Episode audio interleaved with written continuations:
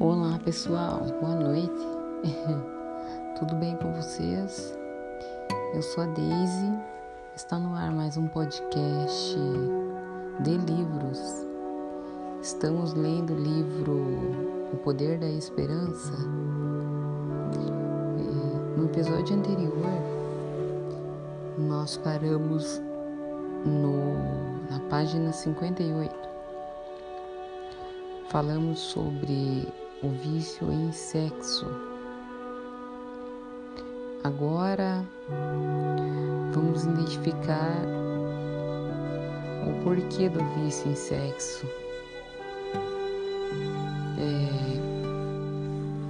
começando a leitura, se você observar em si mesmo, em seu cônjuge, ou em algum amigo ou familiar dois, três, três ou mais dos indicadores comportamentais, poderá estar diante de um caso de vício sexual.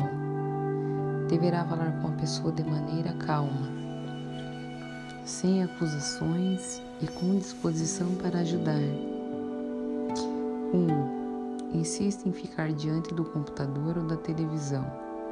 Quando não há ninguém em casa, ou todos estão dormindo.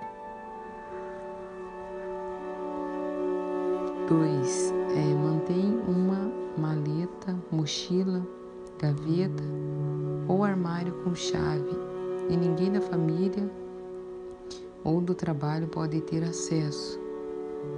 3. Olha prolongadamente para as pessoas do sexo oposto quando passa por elas.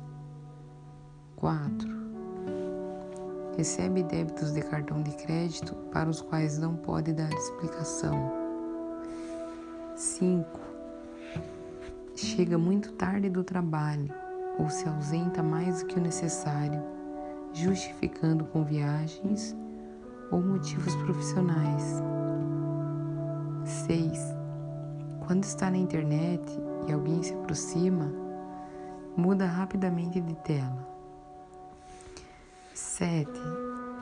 Não tem relação sexual com o cônjuge ou demonstra fixação em práticas extravagantes. 8. Aparenta estar emocionalmente distante de seu cônjuge. 9. Parece estar ausente e distraído, mesmo nos momentos mais íntimos.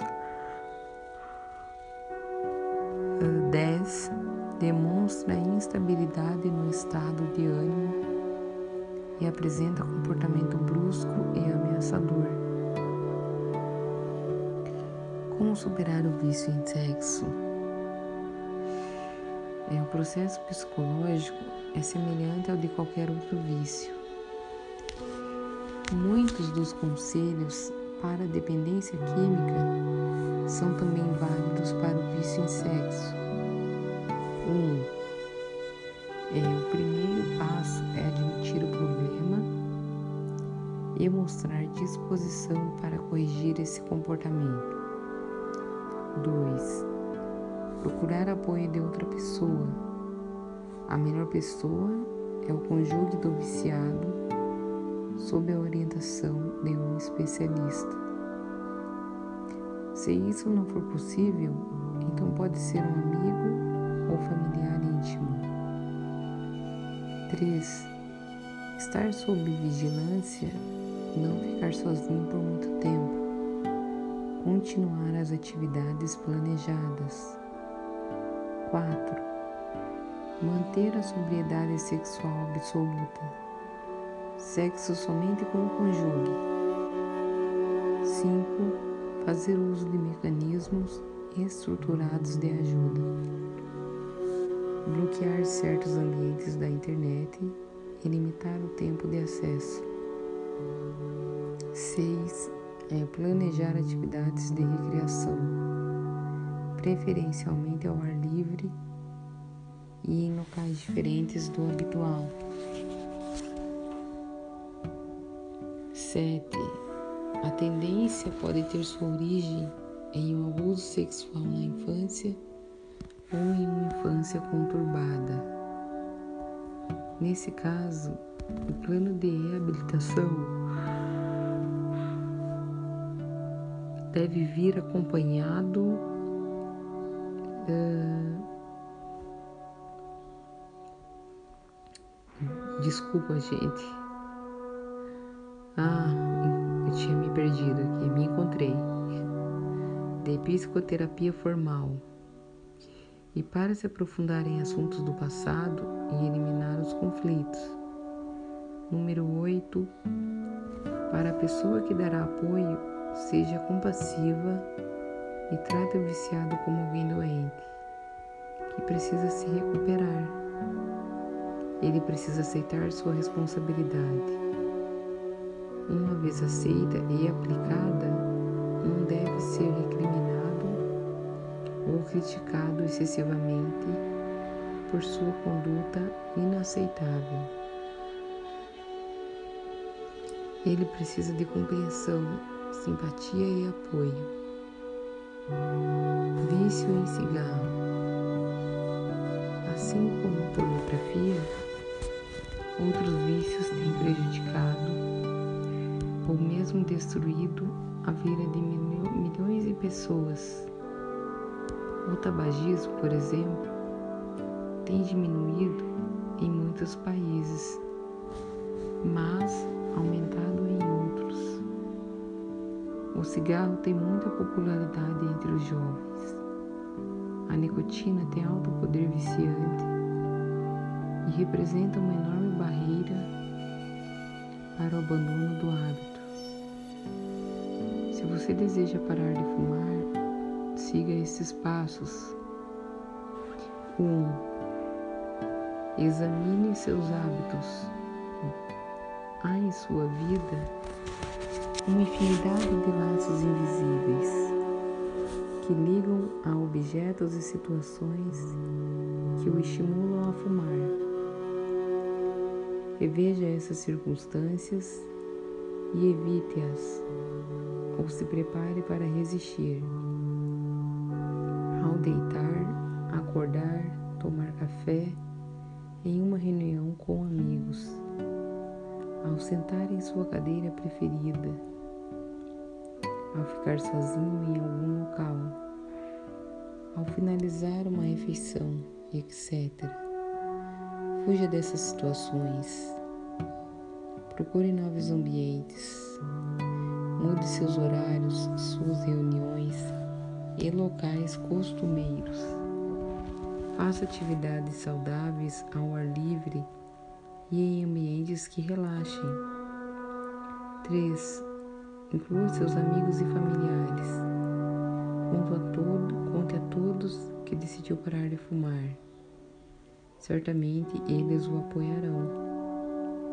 Se for possível, una-se a alguém que também queira abandonar o vício e ao se reunirem, ambos darão e receberão ânimo. 4. Cuide da alimentação. A desintoxicação deve ser acompanhada de muitas frutas e verduras. Beba muita água e sucos cítricos.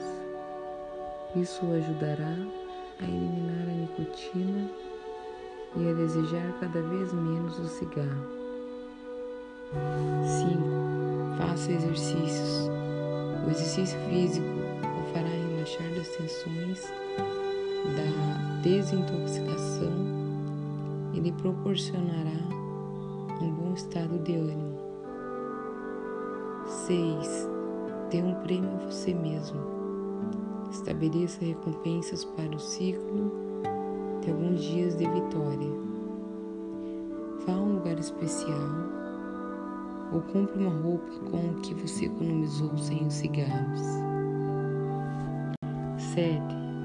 Busque apoio na dimensão espiritual.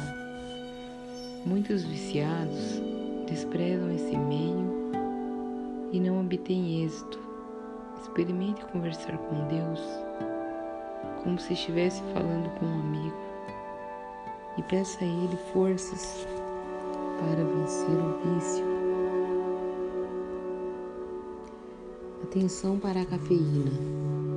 Muitos pensam que a cafeína está longe de ser uma droga, mas o manual psiquiátrico DSM especifica a intoxicação por cafeína quando a pessoa ingere 250 miligramas ou mais em um único dia. Exemplo, acima de duas a três xícaras de café coado. Os chamados energéticos chegam a ter mais cafeína que o café. Os efeitos do consumo dessas substâncias são agitação, nervosismo, insônia, diurese, compreensão muscular, problemas digestivos, dificuldade para pensar e falar, taquicardia e agitação psicomotora. Os seguintes produtos contêm quantidades variadas de cafeína. Energético é 248 ml. Cafezinho expresso 30 ml. Xícara de café instantâneo 237 ml. Refrigerante tipo cola 355 ml. Xícara de chá preto 237 ml. Barrinha de chocolate 20 gramas. É... Bom, energético é de 75 a 80 gramas, miligramas de cafeína. O café de 47 a 75 miligramas.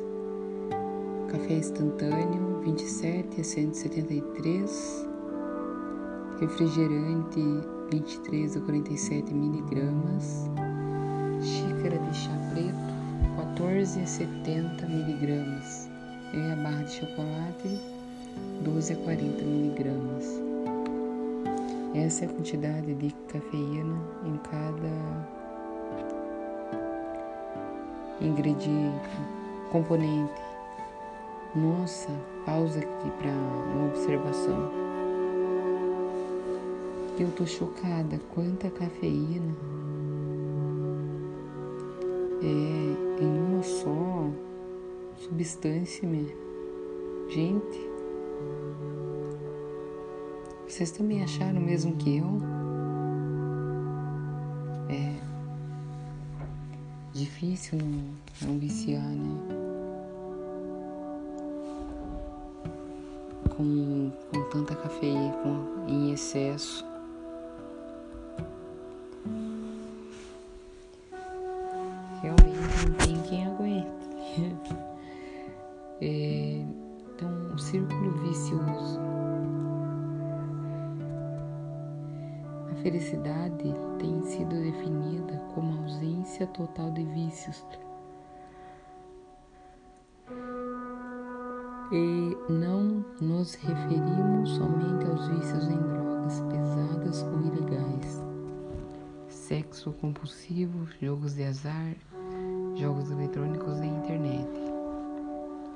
Existem substâncias comuns que também viciam, como bebidas alcoólicas, cigarro e café.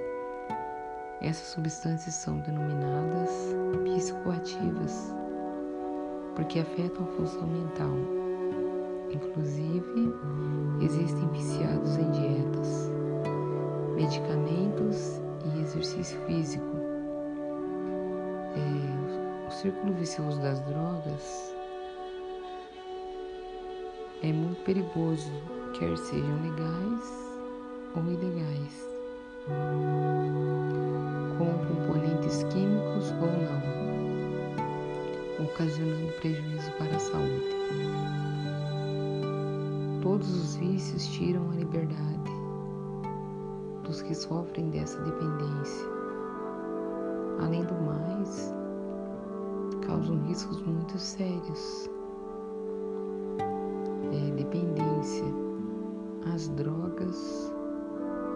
dependência química, criam o desejo de reincidir no seu uso.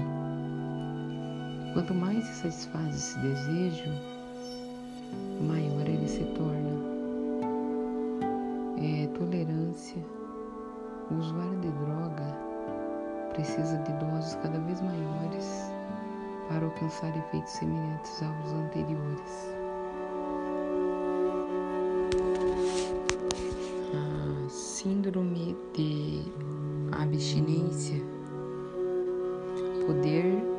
Ser psicológico, uma inquietação extrema por não poder ter acesso à droga ou realizar a conduta desejada. Também pode ser físico, pelo fato de o organismo estar habituado à substância e não conseguir a dose. Os sintomas de abstinência apresentados são insônia, agitação, palpitações, suor, náusea, vômitos, etc. Efeito sobre o cérebro nos viciados químicos. As drogas afetam o sistema nervoso central. Quando esse tipo de substância chega ao cérebro, várias funções vitais são alteradas e, as pessoa, e a pessoa se torna incapaz de realizar atividades mentais simples. Quando o consumo é prolongado, podem ocorrer lesões irreversíveis. Os três primeiros riscos não têm relação somente com os vícios químicos, mas também com os de conduta. O viciado em pornografia, por exemplo, sente um fortíssimo desejo de repetir o ato após determinado tempo. As imagens usadas não são suficientes e ele precisa de imagens mais fortes ou obscenas. A falta ou a indisponibilidade das imagens produzirá no viciado grande inquietação ou frustração. Como prevenir os vícios? A maioria dos vícios, especialmente por substâncias, tem seu início na fase juvenil e na adolescência. Por isso, os esforços preventivos devem ser focalizados nessa faixa etária. Desde os primeiros anos da escola, as crianças devem receber instruções sobre as drogas e seus riscos. Os programas escolares devem ter espaço para palestras e seminários com ex-dependentes, médicos, advogados, psicólogos, policiais, assistentes sociais, etc. Como princípio, todas as escolas e outras instituições de ensino deveriam ser declaradas áreas livres de drogas adotando medidas para evitar que se transformem em centros de tráfico e iniciação à droga. Os pais das crianças e jovens têm também responsabilidade na prevenção. Devem falar sobre o problema, adotando as seguintes estratégias: ter uma postura firme e coerente com respeito às drogas e aos vícios, ajudar a desenvolver uma autoestima saudável nos filhos, manter o lar seguro e estável, demonstrar flexibilidade nas opiniões e condutas, mas com limites bem definidos. Dar exemplo no que se refere aos vícios. As autoridades também tem um papel importante na educação contra os vícios e em favor da saúde total. Programas atrativos e sugestivos. Uso de precauções legais, por exemplo, rótulos indispensáveis indispensáveis nas bebidas alcoólicas e no cigarro. Normas que regulam a venda e distribuição, etc. É extremamente importante reprimir o tráfico de drogas em colégios, instituições e locais frequentados por crianças e jovens. Quanto aos demais vícios em trabalho, sexo ou jogo, eles podem sobreviver em idade adulta. Sobrevir é indispensável relembrar que quanto que tanto nesses vícios quanto nas dependências químicas, um quadro de ansiedade é frequentemente acrescentado ao problema. Por essa razão, uma forma de se prevenir a adesão a um vício é evitar ou vencer a ansiedade.